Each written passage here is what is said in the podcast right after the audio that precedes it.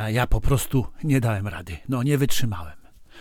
Na ściance Wiktora Zborowskiego pojawił się jego tekst. Sprawa jest poważna.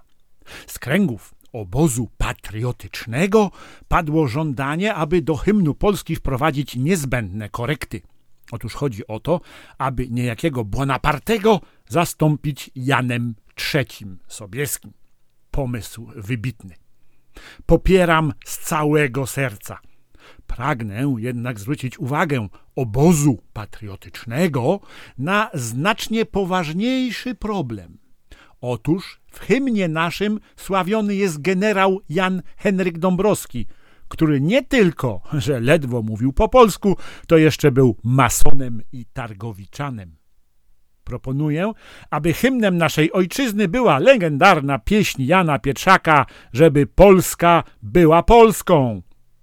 Jednocześnie postuluję, żeby wszystkie państwa świata przyjęły tę pieśń za swój hymn państwowy, z odpowiednimi modyfikacjami oczywiście, na przykład. I ruszyła wiara w pole, ci z kamieniem, a ci z drągiem, żeby Kongo, żeby Kongo, żeby Kongo było Kongiem.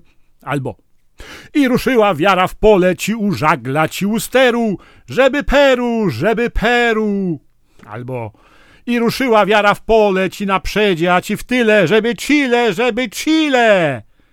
I tym podobne, i tak dalej, i tak dalej.